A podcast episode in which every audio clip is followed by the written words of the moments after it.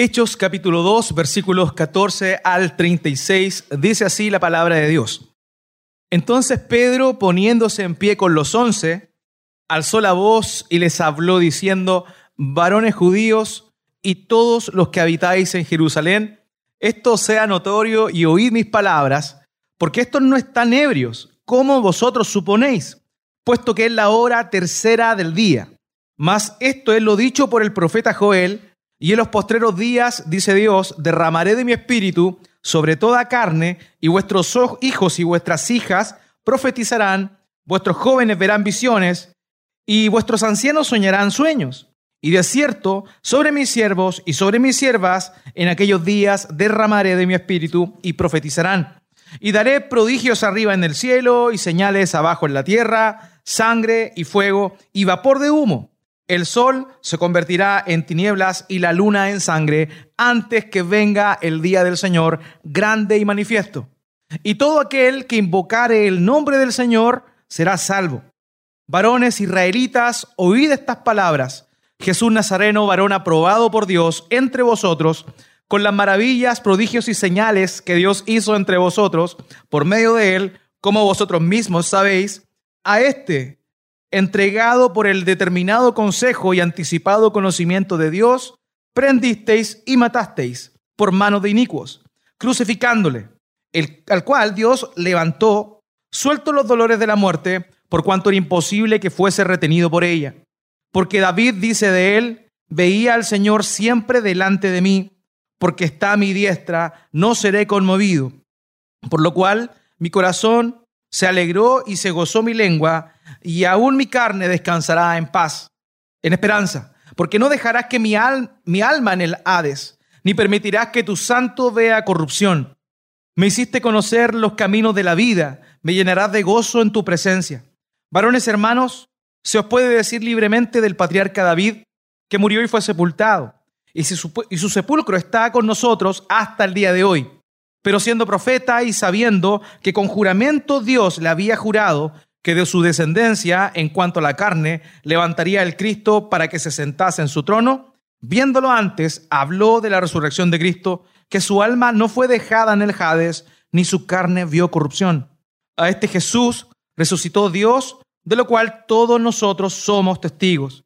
Así que exaltado por la diestra de Dios y habiendo recibido del Padre la promesa del Espíritu Santo, ha derramado esto en vosotros, en, esto que vosotros veis y oís. Porque David no subió a los cielos, pero él mismo dice, dijo el Señor a mi Señor, siéntate a mi diestra hasta que ponga a tus enemigos por estrado de tus pies. Sepa pues ciertísimamente toda la casa de Israel que a este Jesús a quien vosotros crucificasteis, Dios lo ha hecho Señor y Cristo. Sin duda dentro de la iglesia cristiana existe un término que normalmente empleamos mucho, el cual es evangelismo. Evangelismo, ¿qué significa evangelismo? Literalmente evangelismo implica predicar el evangelio. No hay evangelismo si no hay predicación del evangelio.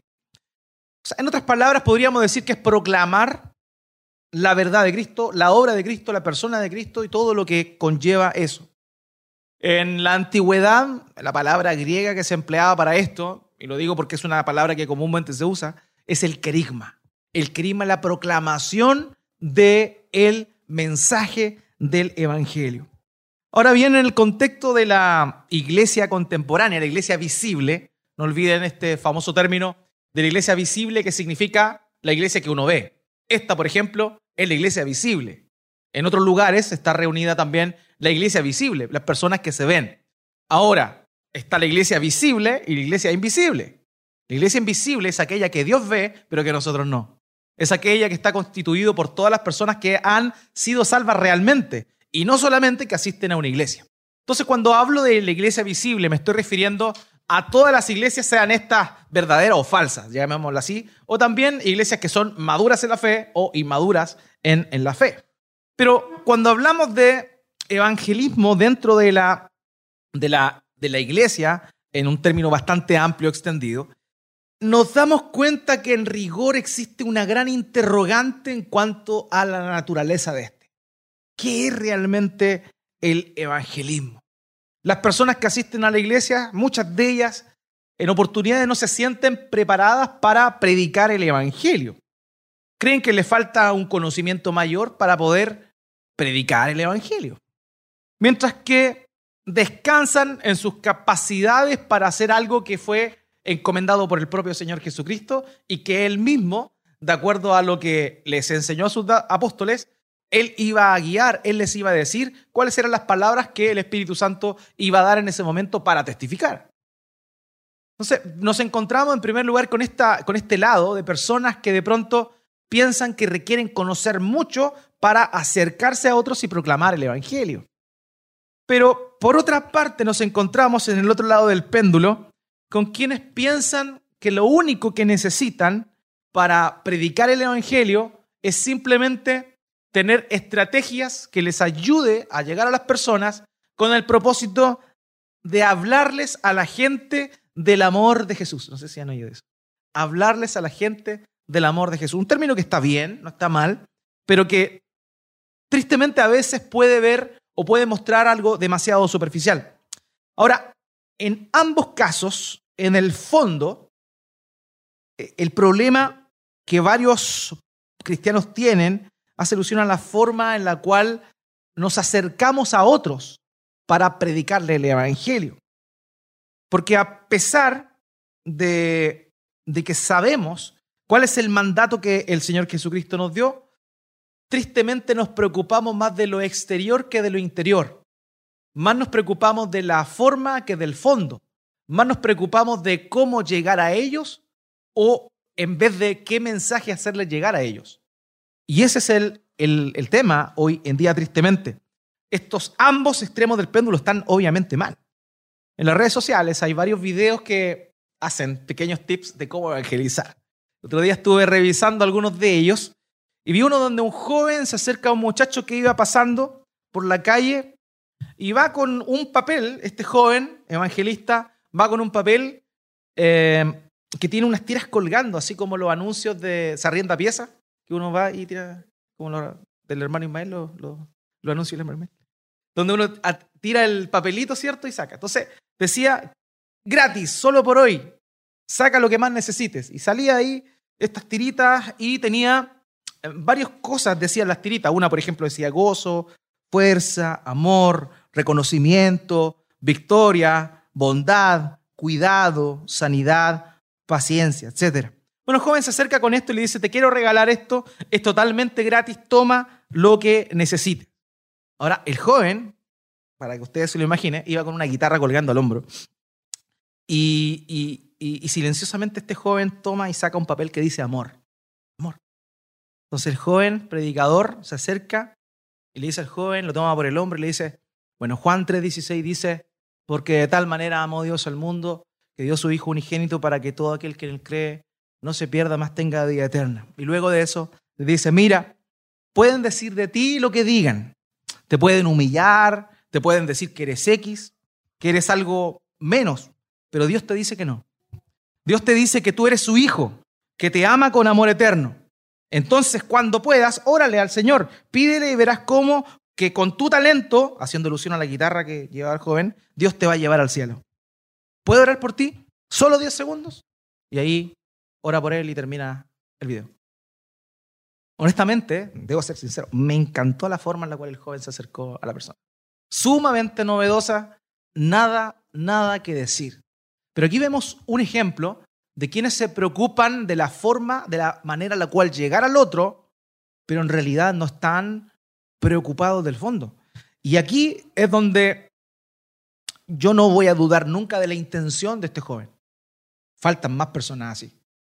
Faltan más personas así. Yo honestamente prefiero que jóvenes hagan esto de verdad.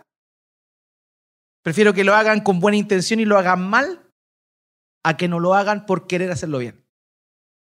Porque si una cosa he dicho muchas veces, y está en la Biblia, es que Dios usa a burros cuando quiere decirle algo a alguien.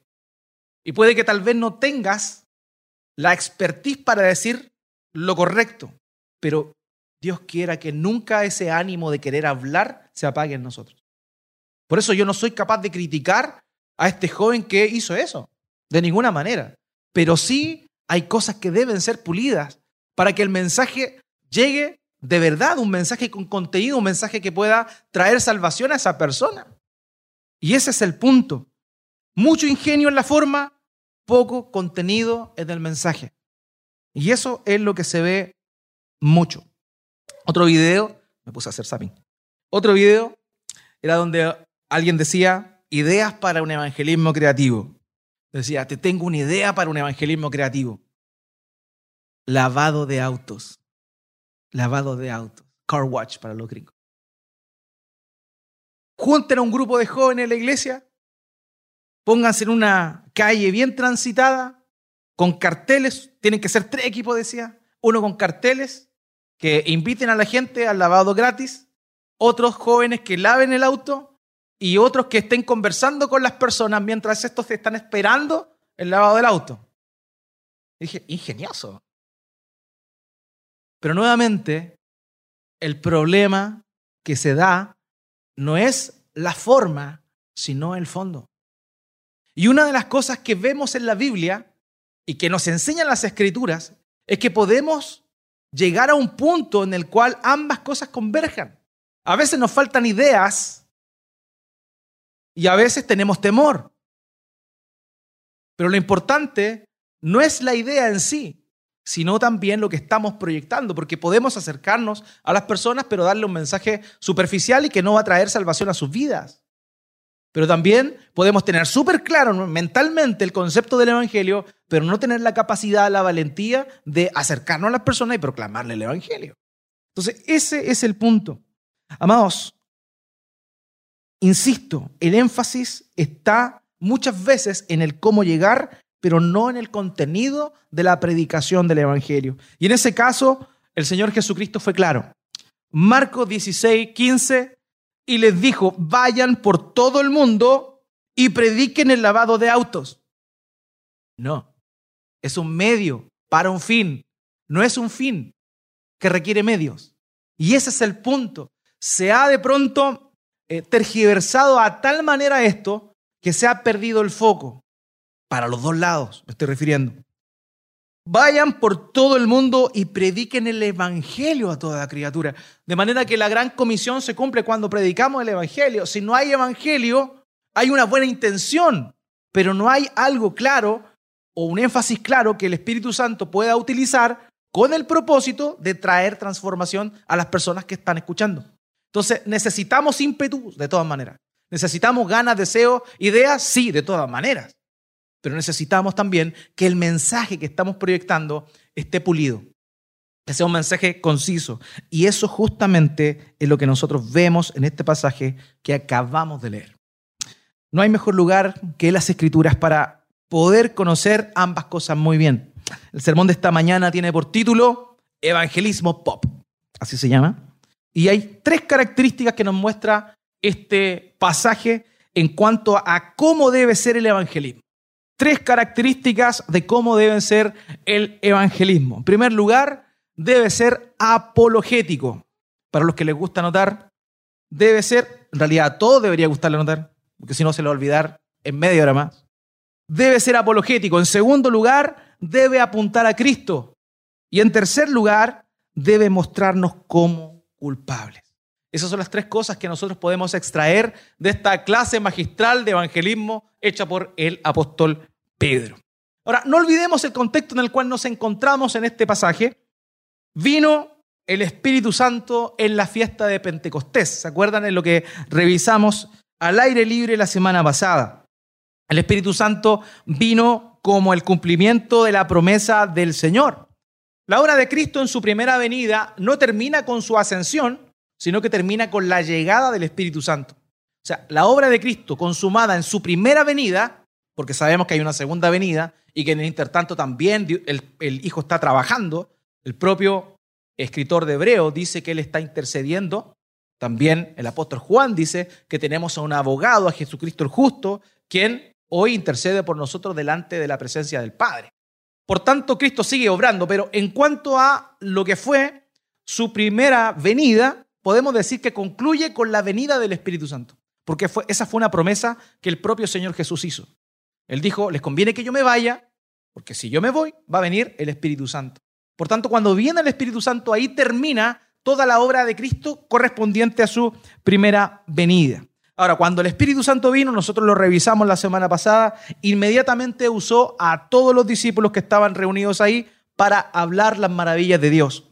Y que todos los que estaban alrededor pudieran oír lo que ellos estaban diciendo. Por tanto, podemos concluir, o lo que dijimos básicamente fue que el Espíritu Santo, hermanos míos, viene para hacernos testigos.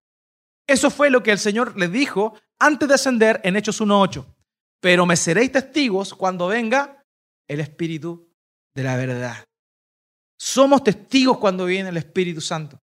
Y cada persona que ha creído en Cristo, que se ha arrepentido de sus pecados, viene a morar el Espíritu Santo en su vida. Por tanto, es hecho testigo. Todos nosotros, si hemos creído verdaderamente en Cristo, si hemos nacido de nuevo, somos personas llamadas a ser testigos porque esa es nuestra nueva naturaleza. Junto con una nueva criatura viene también esta nueva, este nuevo oficio de ser testigo. Ahora, estos humildes galileos que se encontraban ahí reunidos en ese lugar fueron capacitados para ser testigos de Cristo y de qué manera? De una manera maravillosa. Dios los usó, el Espíritu Santo le dio distintos distintas lenguas, idiomas, dialectos, con el fin de que ellos pudiesen hablar la maravilla de Dios, la obra de Cristo, ¿cierto? Pero en el idioma de quienes estaban oyendo. Y esto sin duda fue una señal tremendamente maravillosa. Ahora vimos que la respuesta de estas personas que fueron convocadas al oír el ruido y también al escuchar lo que estos hombres estaban diciendo fueron básicamente dos. Uno respondieron con asombro y otros con burla, diciendo, oye, esto están borrachos. Y eso fue lo que sucedió. En eso quedamos la semana, la semana pasada. Y es aquí, hermanos míos, donde vemos el poder del Espíritu Santo en su primera acción en esta nueva dispensación o en esta nueva administración de la obra del Espíritu Santo. El Espíritu Santo siempre ha obrado a lo largo de la historia de la redención, siempre. Pero antes de Pentecostés, de este Pentecostés en particular, obraba de maneras distintas. Aquí hay una nueva administración, una nueva forma en la cual el Espíritu Santo comienza a obrar en la vida de las personas. Ahora, lo interesante de esto, hermanos, es que el poder del Espíritu Santo es tremendo. ¿Se acuerdan de Pedrito? Pedro. ¿Cómo terminamos las últimas veces hablando de Pedro cuando leímos el Evangelio según Marcos. ¿Se acuerdan? ¿Qué fue lo último que supimos de Pedro? Pedrito había negado al Señor Jesucristo no solamente en una oportunidad, sino que en tres oportunidades le negó, incluso blasfemó, insultó, negando algo que era evidente, que él era un discípulo del Señor. Era un hombre cobarde que, aparte de cobarde en ese momento incrédulo, puesto que luego de que las mujeres fueron a anunciar de que él había resucitado, no creyó junto con los demás. Ahora, el relato en otros, en, otros evangelios dice que cuando supo esto, nuevamente ya sintió mayor seguridad y fue junto con Juan eh, corriendo para llegar a, la tumba, a ver la tumba vacía. Ahí vemos un pequeño grado de, vuelco en el comportamiento de Pedro. Sin embargo, ahí quedó Pedro alguien que había negado a Cristo, alguien que no quería ser relacionado con el Señor Jesucristo. Pero ya habían pasado 50 días de la muerte del Señor. Él lo había visto resucitado. Pero ahora había algo más grande aún, que era la presencia del Espíritu Santo en su vida. Y la presencia para quedarse. No una presencia que iba a venir a capacitarlo para algo y luego marcharse, sino algo que iba a quedar ahí el Espíritu Santo ahora estaba morando permanentemente en Pedro.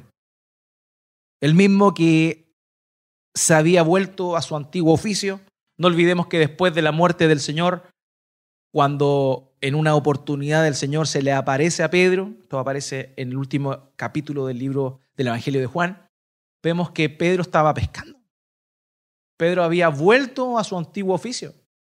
Pero aquí el Señor lo llama de vuelta, lo llama a, apacentar a su pueblo y luego de eso, con la presencia del Espíritu Santo, lo convierte en alguien que nunca más volvería a negar a Cristo. alguien que nunca más se volvería a acobardar cuando su fe fuese puesta en tela de juicio. Hermanos, eso es el poder del Espíritu Santo. Es el poder del Espíritu Santo.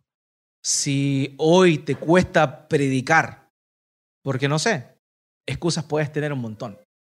Pero si te cuesta, si no tienes el denuedo, el coraje, la valentía para hacerlo, porque de pronto pueden pensar de ti, no sé, cualquier cosa, o quieres ahorrarte lo que van a empezar a comentar acerca de tu nueva pasión.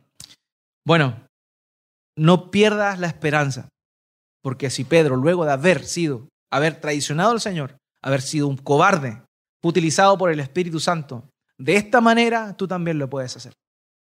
Yo te puedo asegurar que a no ser que seas un apóstata, ninguno podría llegar a negar al Señor tanto como lo negó Pedro en ese momento tan crítico. Pero ese hombre que le falló al nuestro Señor Jesucristo, por medio de la capacitación del Espíritu Santo, se convirtió en un testigo del Señor. Ahora bien, en la predicación de Pedro extraemos justamente los puntos que, que, que vemos acá. El primero que señalé es que el evangelismo debe ser apologético. Acompáñenme por favor al versículo 14. Versículo 14 dice, entonces Pedro poniéndose en pie con los once apóstoles, alzó la voz y les declaró, hombres de Judea y todos los que viven en Jerusalén, sea esto de su conocimiento y presten atención a mis palabras. Primero que vemos acá es como Pedro cambia su postura y al momento de que esto sucede, de que estos hombres dudaron de lo que había sucedido ahí, él se pone en pie, él asume ahora. Ya no se acobarda, ya no huye, ya no niega, ahora él asume. Voy a hacerme cargo de esto. Están objetando lo que está sucediendo acá, voy a hacerme cargo. Y dice que él se pone en pie y junto con él los once apóstoles que eh, confirman básicamente o ratifican lo que el apóstol Pedro iba a decir ahora. Luego de esto, de esta, vemos cómo es que Pedro lo que hace es explicar o parte explicando lo que estaba sucediendo. Y esto es un punto importante que nos da una herramienta fundamental para el evangelismo. No vemos que Pedro eh, buscó una oportunidad para predicarles, sino que lo que había sucedido en ese momento le dio lugar a que él pudiese predicar el Evangelio. O sea, eso, hermanos, es súper relevante, es súper relevante. O sea, él vio la oportunidad de predicar, de ser un testigo, y la utilizó. No fue pasivo en decir, ah, pero otra vez. No, sino que él llegó y tuvo la, oportunidad y lo, inmediatamente lo asumió. Ahora, cuando él comienza, él comienza, él habla y utiliza este inteligente método de captar la atención de su oyente porque conecta lo que estaba sucediendo en ese momento y que había llamado la atención de estas personas con lo que él quería dar a conocer. Entonces, eso es una herramienta súper importante para el evangelismo, amados. A veces decimos, pero ¿cómo le puedo hablar a mi papá, a mi mamá, que es terrible ateo? Huele a chicharrón ya. ¿Cómo le puedo hablar? ¿Cómo le puedo predicar el Evangelio? A veces nosotros buscamos o cómo podemos decirle de una manera directa, algo confrontacional, pero fíjense que acá el apóstol Pedro nos está mostrando una, una forma en la cual se puede hacer.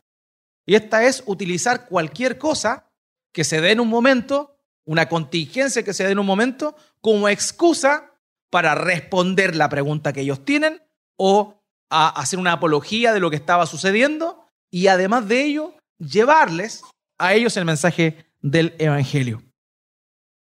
Pedro aprovechó la oportunidad. Así que eso es un tema que debemos nosotros plantearnos. Una buena forma de entrar con las personas para predicarle el Evangelio tiene que ver con partir de las preguntas que algunos de sus conocidos puedan tener o que les hagan. Si usted a alguna persona que no es creyente le hace una pregunta porque sabe que usted es cristiano, aproveche la instancia. No, no, no le haga el quite porque esas, le están, están poniendo todo en bandeja para que usted pueda proclamar el Evangelio. Pero la forma que empleó Pedro fue primero responder la interrogante que ellos tenían y luego de eso predicar el Evangelio. Eso es lo que vemos acá. En una conversación, por ejemplo, con amigos, familiares, colegas, etc., podemos tomar cualquier tema para determinarnos a presentar el Evangelio. Cualquier tema. Un autor dijo, los evangelistas no se lanzan a proclamar el Evangelio sin ton ni son, sino que comienzan con algo que tiene relación con los oyentes. O sea, eso es lo primero. Porque evidentemente puede ser como muy confrontacional o muy al choque o muy impostado el hecho de que le, no sé, que una persona que conocemos sobre todo y que le digamos, ¿quieres Jesús para ti? Porque yo lo he hecho mil veces, no tengo problema con hacer eso. Y no está mal, pero digo que eso es cuando uno quiere presentar el Evangelio. Pero hay formas y momentos en los cuales uno presenta el Evangelio, pero lo hace dentro de un proceso comunicativo y no solamente de un monólogo. Porque lo que vemos muchas veces en el, evangelismo callejero, por ejemplo, el que hacemos cuando nos enfrentamos a personas que no conocemos y que por primera vez vemos, uno como que es invasivo en ese aspecto y lo hace intencionadamente. Eso no está mal. El punto es que a veces uno con ellos genera simplemente un monólogo y no genera un proceso comunicativo. En cambio, cuando la otra persona tiene el interés y hace una pregunta, que fue en este caso, es más fácil para nosotros dirigir la conversación para poder finalmente predicar el Evangelio. ¿Se da cuenta cómo nos muestra un principio importante esto? A veces no sabemos cómo predicar. Bueno, el apóstol Pedro nos está enseñando una forma importante de meterse a una conversación con alguien que te está preguntando algo.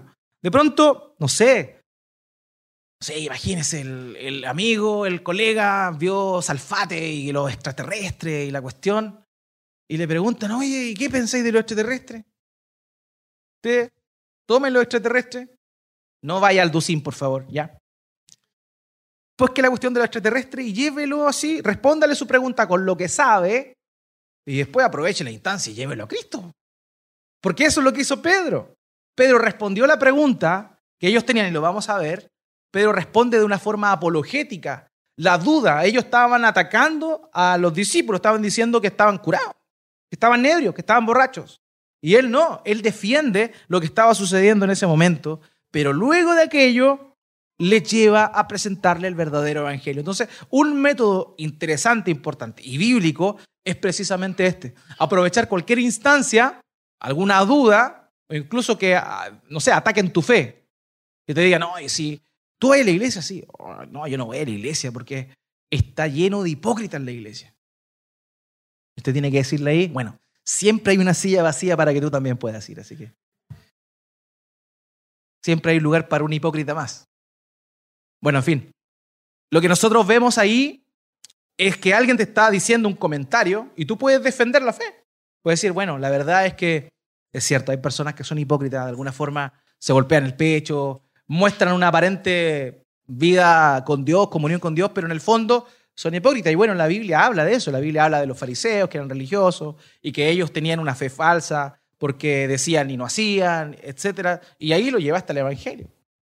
Le dice, ¿sabes qué? Esas personas están condenadas y necesitan conocer a Cristo porque todos somos pecadores y ahí te fuiste. Entonces, aprovechar cualquier situación con el propósito de encaminar a las personas a Cristo, aunque sea defendiendo de pronto eso. Y eso es una buena herramienta que la propia palabra de Dios nos muestra. Así que lo primero, hermanos, que necesita, se requiere la predicación o evangelismo, es que si se requiere, debemos ser apologistas. Apología significa defender algo, defender con la palabra, de ahí viene. O sea, apologizar cuando estén atacando tu fe. Oye, ustedes, ¿por qué la Biblia evangélica tiene 66 libros y la católica tiene más? Respóndele su pregunta y llévalo al Evangelio. Así. Aprovechemos la oportunidad que se nos están dando en bandeja para responder y para poder de esa forma eh, dar una buena señal. Bueno, en esa fiesta, no olvidemos que estamos en Pentecostés, era muy común leer en aquel entonces el libro del profeta Joel. O sea, ellos tenían fresquito el libro del profeta Joel. Y cuando el apóstol Pedro comienza a explicarle lo que estaba sucediendo, él comienza a citar Joel, lo vimos.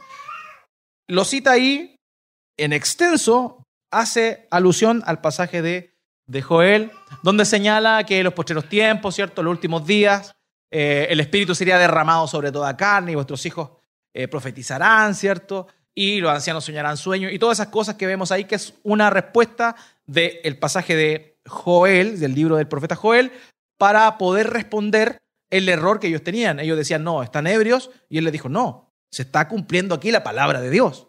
Y eso es lo que hizo justamente el apóstol Pedro. Ahora cuando cita este texto que menciona básicamente que el Evangelio iba a llegar, a llegar a todas las personas y que el Espíritu Santo iba a obrar en toda persona, en toda persona.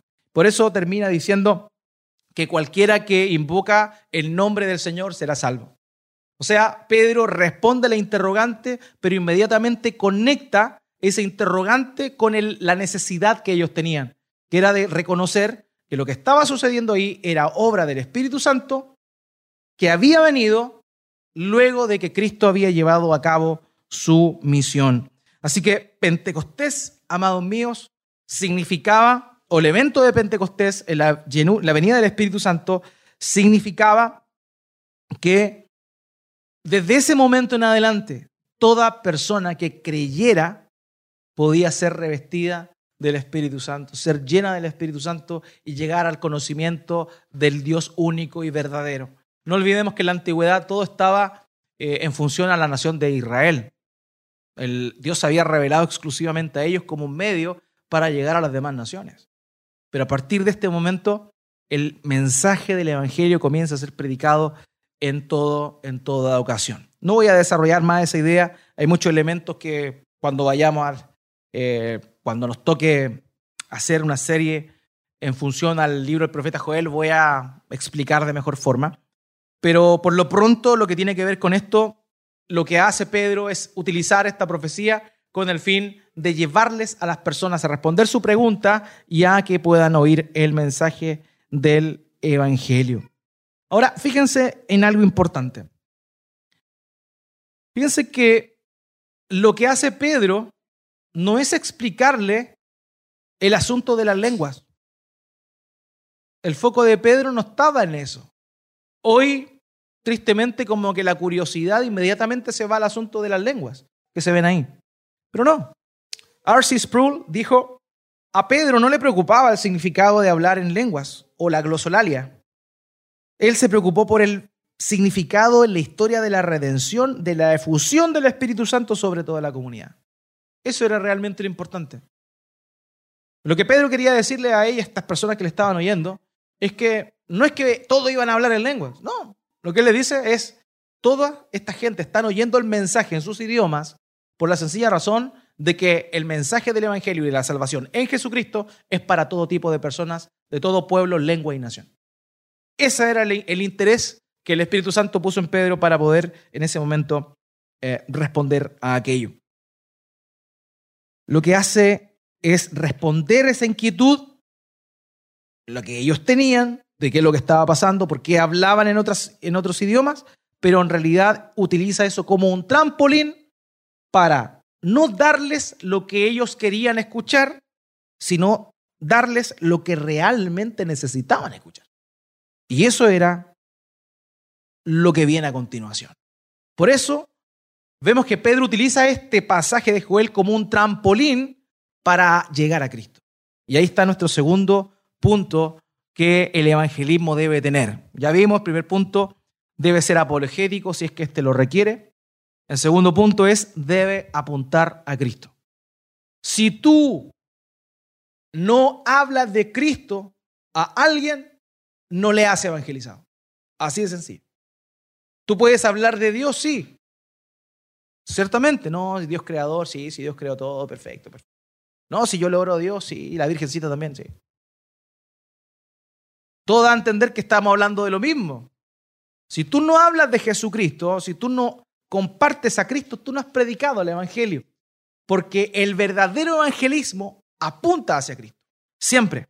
Versículo 22, acompáñenme por favor. Hombres de Israel, escuchen estas palabras. Jesús el Nazareno, varón confirmado por Dios entre ustedes, con milagros, prodigios y señales que Dios hizo en medio de ustedes a través de él, tal como ustedes mismos saben. Él respondió lo que estaba sucediendo, estaban todos hablando en lengua, esto era el cumplimiento de lo que el profeta Joel había dicho, pero ese cumplimiento se debe a qué? Se debe a que Jesucristo, varón nazareno, hombre confirmado por Dios entre ustedes con milagros, prodigios y señales, hizo esto. O sea, Él apunta hacia el Señor Jesús. Lo vuelvo a repetir, hermanos, no hay evangelismo sin hablar de Cristo. Este jovencito que comencé en, la, ilustración que di hace un rato del, del video que se acercaba al otro, lo único que hizo fue citar Juan 3:16. Pero en ningún momento habló de Jesucristo. Él quedó súper conforme con lo que había hecho, pero en realidad nunca habló de Cristo. Por ende, tuvo una buena intención, pero nunca evangelizó. Porque no hay evangelismo que no apunte a Cristo. Hermanos, Sproul dijo, el Espíritu Santo siempre apunta más allá de sí mismo, apunta a Cristo. El Espíritu Santo es enviado para capacitar a la iglesia para dar testimonio de Cristo, para aplicar la obra de Cristo en la cruz en términos de su significado redentor para todos los que creen. Así que no podemos predicar el Evangelio sin llegar a mencionar a Jesús. Dios tiene un propósito para ti, todas esas cosas que suenan bonitas y que en cierta medida son verdad. En cierta medida son verdad. El tema es que son medias verdades y ahí es donde puede traer confusión. Ahora bien, lo que vemos entonces es que no podemos predicar un evangelio o no estamos haciendo un evangelismo correctamente si es que no hemos hablado de Cristo. Toda situación para poder evangelizar tenemos que utilizarla para llevar a la gente a Cristo. Si no lo llevamos a Cristo, no estamos evangelizando. En una oportunidad, eh, Charles Spurgeon le contaba a su iglesia un ejemplo, le contaba en historia. En una oportunidad este, había un predicador joven y estaba predicando, muy bien lo hizo, pero dentro de la audiencia había un hombre anciano, mayor, que era de Gales. Y cuando terminó el sermón, terminó la predicación, este joven que conocía al hombre de Gales le pregunta, ¿qué te pareció mi sermón? Y el hombre de Gales le dice, me pareció muy malo. El joven que había puesto todo su, su, su talento ahí, pero, pero ¿por qué? Lo que pasa es que en ninguna parte fuiste a Cristo. En ningún momento hablaste de Cristo, de la obra que él hizo en la cruz. No hablaste, no apuntaste de él. Entonces, este hombre respondió, Jesucristo no estaba allí. Entonces el, predicador joven le dijo, pero si mi texto no estaba orientado a eso. Pero este hombre le dice, no, no importa. Tu sermón tiene que estar siempre orientado a Cristo. Así como desde cada pueblo pequeño, dijo Spurgeon, de Inglaterra, sin importar de donde uno se encuentre, ciertamente siempre hay un camino que lleva a Londres Puede ser que no haya ningún camino hacia otros lugares, pero con certeza hay un camino a Londres. Así de la misma manera, cada vez que tú prediques o hables con alguien, debes llegar sí o sí a Cristo. Porque si tú puedes hablar de Dios, puedes hablar de la creación, puedes hablar de los Anunnaki, de los reptilianos y todas esas cosas. Pero si no hablaste de Cristo, tú no evangelizaste. Tú no anunciaste el Evangelio. Y ese es el punto, amados la el verdadero evangelismo apunta, debe apuntar hacia Cristo. Si no, no hay nada. ¿Y apuntar a qué? Lo vemos en primer lugar aquí, apuntar a la persona de Cristo. Acompáñenme, versículo 22. Primero lo muestra como un hombre. Hombre de Israel, escuchen estas palabras. Jesús Nazareno, varón, confirmado por Dios entre ustedes con milagros y prodigios y señales que Dios hizo en medio de ustedes a través de él, tal como ustedes saben. Aquí está mostrando que él era un hombre. Estaba mostrando su persona como hombre. El Señor vino como hombre y toda la obra que realizó la hizo en el contexto de confirmar quién era Él. Los milagros, amados míos, no eran un fin. Los milagros eran un medio. Hoy, cuando se habla de milagros en estos contextos medios eh, carismáticos, medios neopentecostales, siempre se habla de, los, de las señales, de los milagros como, como un fin. Tú tienes que creer para recibir tu milagro. Hay un milagro en tu boca. No, no. Eso apunta, el milagro fue empleado por Dios con el propósito de hacer qué? De ratificar el mensaje que el Señor Jesucristo predicaba. Por eso los señales no eran importantes en ese sentido como señales propiamente tal, sino que eran importantes porque ratificaban el mensaje que Cristo predicaba. O sea, el milagro, la señal, lo que vemos aquí que el Señor hizo, no era el fin, sino era un medio para sellar y dejar bien concretamente que Él realmente era el enviado de Dios. Entonces, nunca las señales son un fin, son un medio. Son un medio. Entonces, cuando se usa mucho esto de manipular las situaciones con el fin de que las personas reciban su milagro, claro, supuestamente reciben su milagro, pero después nunca más se acuerdan de Dios. Nunca más se acuerdan de Dios. Y es como, no es muy distinto a aquel que va a, hace una manda, por ejemplo, hace una manda y se le cumple la manda y nunca más vuelve a darle gracias al santito. Porque esa es la perspectiva que tienen las personas. Entonces, no es eso lo que debemos proyectar. Es el mensaje. Los milagros sí, las señales sí ratifican el mensaje, pero el mensaje, si no hay mensaje, vale, no vale nada la supuesta señal. Ahora bien, Juan 3.2 dice, este vino de Jesús de noche refiriéndose a Nicodemo. Y le dijo, Rabí, sabemos que has venido de Dios como maestro porque nadie puede hacer las señales que tú haces si Dios no o sea, que tú haces si Dios no está con él. O sea, lo primero que hace aquí Pedro es mostrar al pueblo que Jesucristo era un hombre, pero no era un hombre común y corriente, era un hombre avalado por Dios mismo. Y aquí vemos cómo los propios eh, religiosos de esa época lo entendieron, particularmente Nicodemo. Luego de eso, comienza el apóstol Pedro a mostrar en el Salmo 110, que es el salmo más citado en el Nuevo Testamento. El salmo más citado o el texto del Antiguo Testamento más citado en el Nuevo Testamento es el Salmo 110, donde nos habla justamente de la entronización del Hijo de Dios.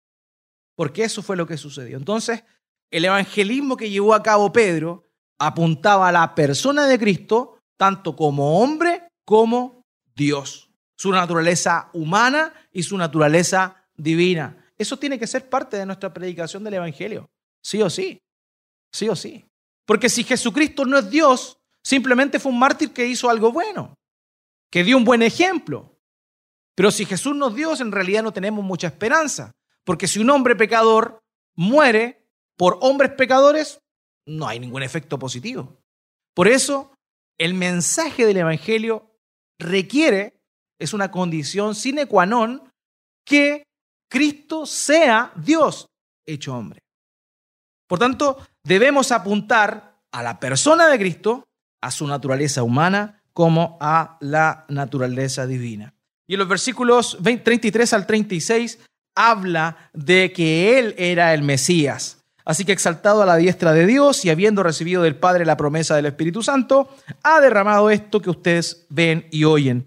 Porque David no ascendió a los cielos, pero él mismo dice, dijo el Señor a mi Señor, siéntate a mi diestra hasta que ponga tus enemigos por estrado de tus pies. Así que él confirma aquí que en realidad ese hombre, Jesús, era el verdadero Mesías. ¿Se da cuenta cómo es que el evangelismo debe contemplar la persona de Cristo. Porque si no es así, no hay evangelismo. Puedes hablar del amor de Dios, que Dios te ama, que Dios te va a llevar al cielo y todo eso, lo cual es una media verdad si no está Cristo en esa exposición.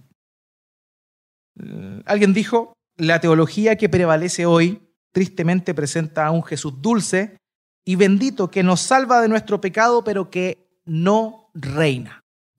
Y lo que Pedro mostró acá fue precisamente lo contrario. Él termina diciendo, este Jesús, versículo 36, a quienes ustedes crucificaron, Dios lo ha hecho Señor y Cristo. Señor y Cristo. Queridos, no podemos predicar el Evangelio completamente y correctamente si no hacemos un llamado a las personas a sujetarse al señorío de Cristo. El Señor Jesús, yo siempre hablo de Señor Jesús, personalmente no me gusta llamarle Jesús. ¿Por qué? Porque es mi Señor. Es mi Señor. Y Señor significa dueño, amo, gobernante, soberano.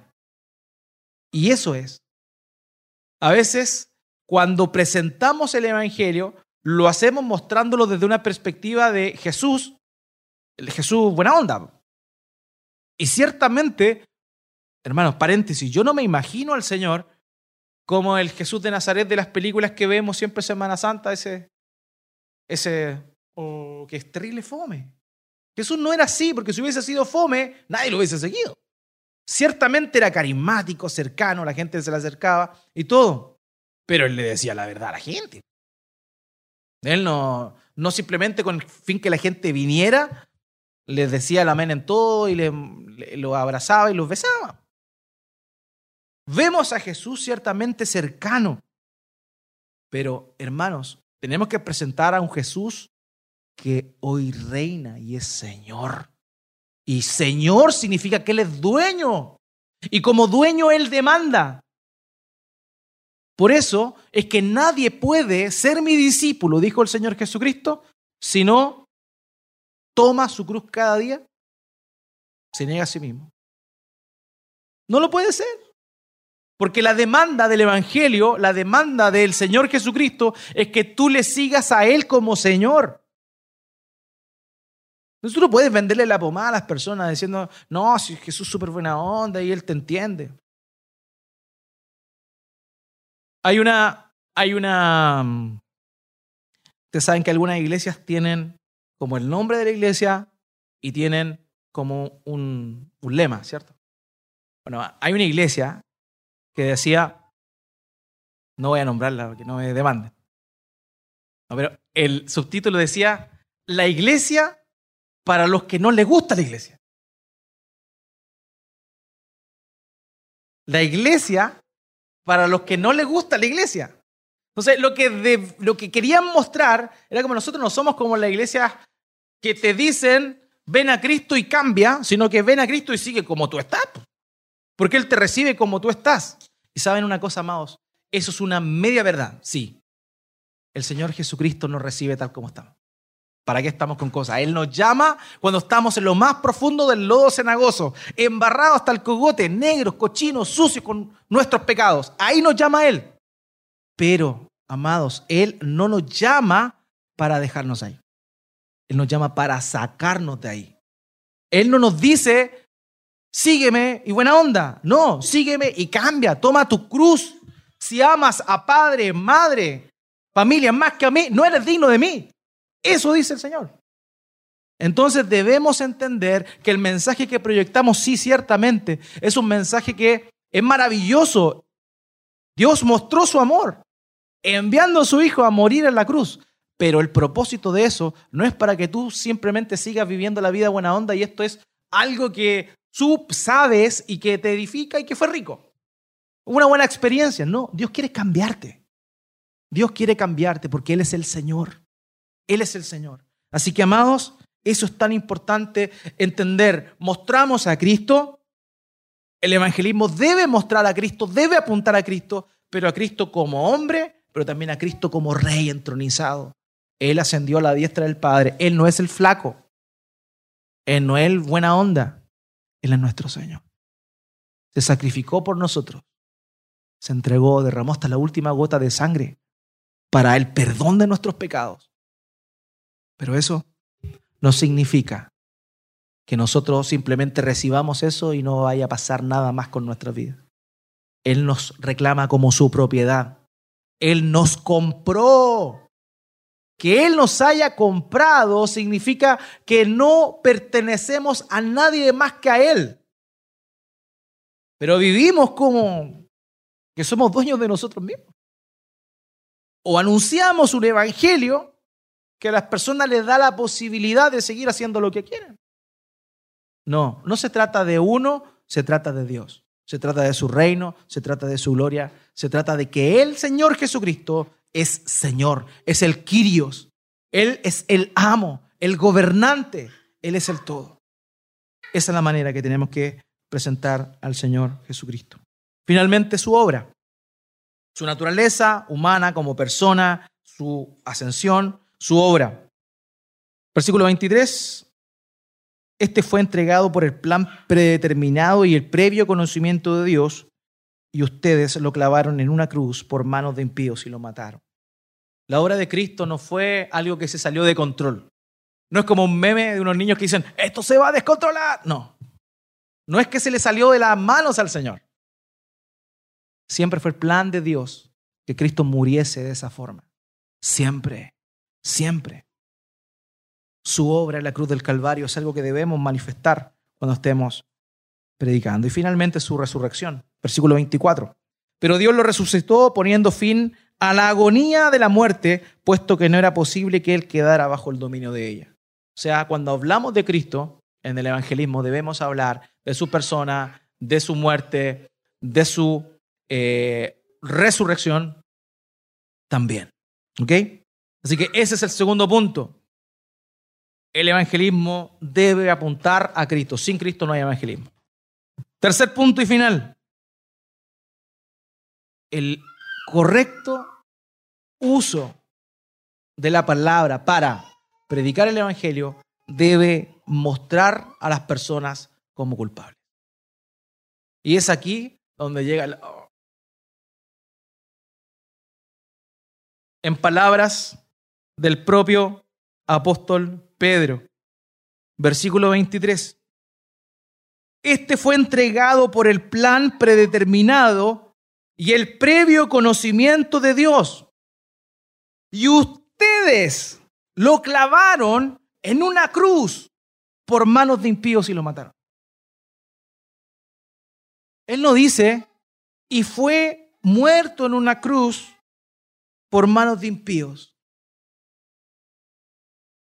Es como, yo siempre doy este ejemplo, es como cuando en la casa se quiebra un vaso y el que lo botó dice, se cayó el vaso.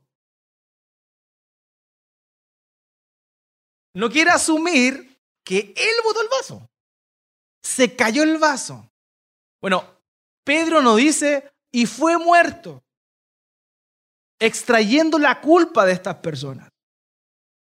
Él le dijo, ustedes lo clavaron en una cruz. El evangelismo verdadero muestra la culpabilidad de la persona, porque si no se siente culpable, no puede arrepentirse.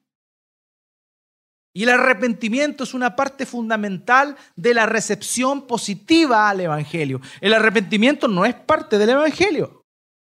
El Evangelio es la buena noticia. El arrepentimiento es lo que se espera, es la respuesta ante el Evangelio. Dice el versículo 36, sepa pues con toda certeza toda la casa de Israel que a este Jesús, a quien ustedes crucificaron, Dios lo ha hecho Señor y Cristo. Ustedes son culpables. No, no podemos predicar el Evangelio, no podemos evangelizar a las personas sin hacerle notar la culpabilidad que tienen. No es que nosotros intentemos hacerles eh, eh, entender una culpabilidad, sino que ellos mismos tienen que darse cuenta que son culpables. Son culpables, porque todos somos culpables. Pero no hay una predicación correcta del Evangelio sin, sin mostrar la culpabilidad. Porque por cuanto todos pecaron, todos están destituidos de la gloria de Dios. No hay ni un justo, ni siquiera uno dice Pablo los romanos citando el Salmo 19. De manera que tenemos que entender esto. Cuando John Wesley, un predicador británico, iba a una zona nueva, aplicaba la estrategia de predicar la ley, primero le mostraba las demandas de Dios para que la gente se diera cuenta de su condición, de su pecaminosidad, para luego producir la convicción de pecado. enfatizando el Evangelio. Primero la ley, después la gracia. Eres culpable, la ley te condena, luego la gracia. Pero sin mostrar la culpabilidad, honestamente, no hay manera. No hay un evangelismo correcto. No podemos predicar el evangelio apapachando a la gente simplemente y diciéndole como este joven le dijo, vio que el otro estaba con una guitarra y le dijo, bueno, con tu talento Dios te va a llevar al cielo. ¿Qué es Como si importara. No, Dios te lleva al cielo, te salva, porque Cristo murió. Porque Cristo murió. Para que todo aquel que se reconoce como un pecador crea en el Evangelio, se arrepienta y reciba el don eterno de la salvación. Debemos ser claros, hermanos, la gente es culpable. La gente es culpable. Tú y yo éramos culpables y somos culpables si no fuera por la obra de Cristo aplicada a nuestras vidas. El Señor no tenía problemas en ser drástico con su mensaje. Fíjense lo que dice Marcos 4, 10 al 12. Uno puede pensar, pero si Jesús quería que todos lo amaran, no, él, él no era monedita de oro. Él no era monedita de oro. Ni el Señor Jesús lo era. Marcos 4 del día del 12. Cuando Jesús se quedó solo, sus seguidores junto con los doce le preguntaron sobre las parábolas. Y él les dijo lo siguiente, fíjense, a ustedes les ha sido dado el misterio del reino de Dios. Les decía, pero los que están afuera reciben todo en parábolas, para que viendo, vean, pero no, no perciban, y oyendo, oigan, pero no entiendan, no sea que se conviertan y sean perdonados. Qué fuerte es oír estas palabras de parte del propio Señor Jesucristo. El Señor no tenía la menor intención de ablandar el mensaje con el propósito de llamar a la gente. Por eso la estrategia es buena, sí, si llama la atención, maravilloso. Pero si estamos disfrazando el mensaje para acercar a la gente, no tiene sentido. Hay unos hermanos que me contaron que la primera vez que llegaron a una iglesia fue porque había una disco cristiana. Culto de jóvenes con luz electroscópica, todas esas cosas. Bueno, Dios usó eso, sin duda. Muchos llegaron a Cristo por eso. Ahora bien, Dios usa burros. Dios usa burros. Y en su misericordia lo obra ahí. Pero no debemos ver la excepción como la regla. Y uno de los grandes problemas que tenemos como cristianos, hermanos, es que vemos la excepción como la regla. Uno les dice, uno les dice a, los hermanos solteros o hermanas solteras, no te cases con un incrédulo. Porque la Biblia lo dice claramente. ¿Y cómo mi tía era, era conversa y mi tío no era converso y se convirtió? ¿Y cómo el hermano? ¿Y cómo yo? Y siempre usan la excepción como la regla. La excepción es la misericordia de Dios. No es otra cosa que eso. Pero la regla es esta. Queridos, debemos ser claros, el mensaje del Evangelio es así. No debemos suavizarlo. Es así. Uno podría pensar, oye, igual, esta predicación que se mandó Pedro culpando a la gente tiene que haber sido, no haber tenido mucho resultado. Tres mil personas se convirtieron. Dígame si no fue efectivo.